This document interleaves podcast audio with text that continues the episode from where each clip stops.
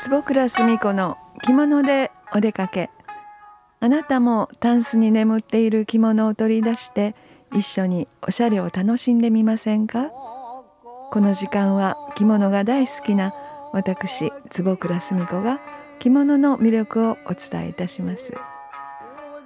えー、随分と気温も上がってまいりまして本当に今年は特にお花の時期ももう約2週間ぐらい早めに、えー、桜もそうでしたしもう何もかもが早くなってそれだけ気温が高くなってきたということなんでしょうか。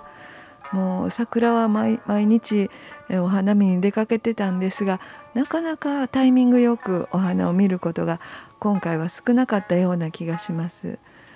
えー、藤の花も一瞬だけちょっと散りかけのところに出かけましたかね。えー勝負も見たかったんですがなかなかタイミングが合わずという感じでしたまたあのインスタグラムなんかで載せておりますので是非、えー、ご覧になっていただけたらいいと思います、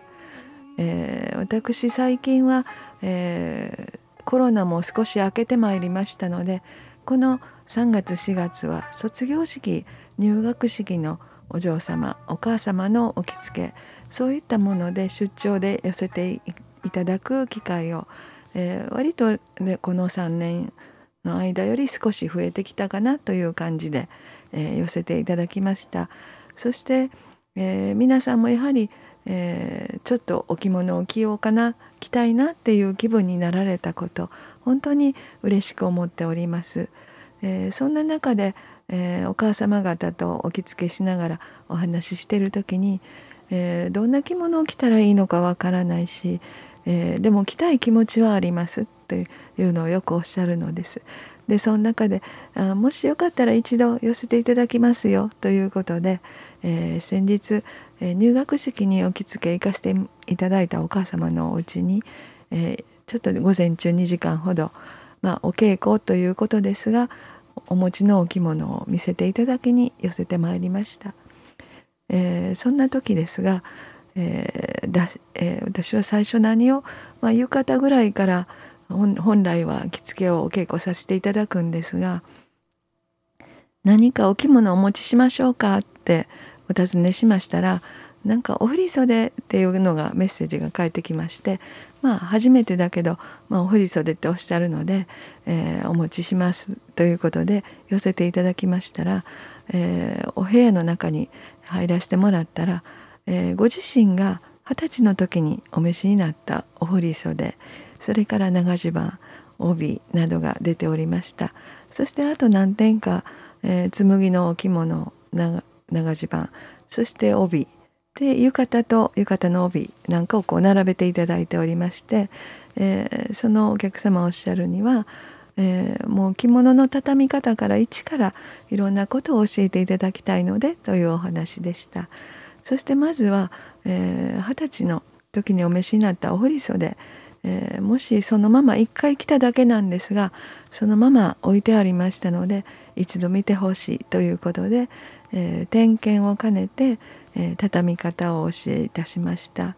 でお着物はねそんなに汚れてなかったのでまあでも次の世代の方娘さんにお譲りになったり、まあ、また今は振袖パーティーなんかも私も開催しておりますのでまたお振袖も着て、えー、海外なんかではもう全然平気ですし、まあ、ホテルの中ですとか、まあ、そういう決まり事の中で例えばクリスマスパーティーですとかそういう時にはお振袖もお召しになったらいいんですよというお話をして、えー、まあ片付けて畳み方をして畳んでまいりました。でお襦袢がやはりおじ長襦袢がちょっとお襟が汚れておりましたのでまあ、これは半襟を外して襟を洗ってそして、えー、長襦袢も汗をかいておられるのでこれは、えー、丸洗いドライクリーニングに出された方がいいですよということで私がお預かりしてまいりましたそして、えー、次にアンサンブル紬のアンサンブルを見せていただきましたら、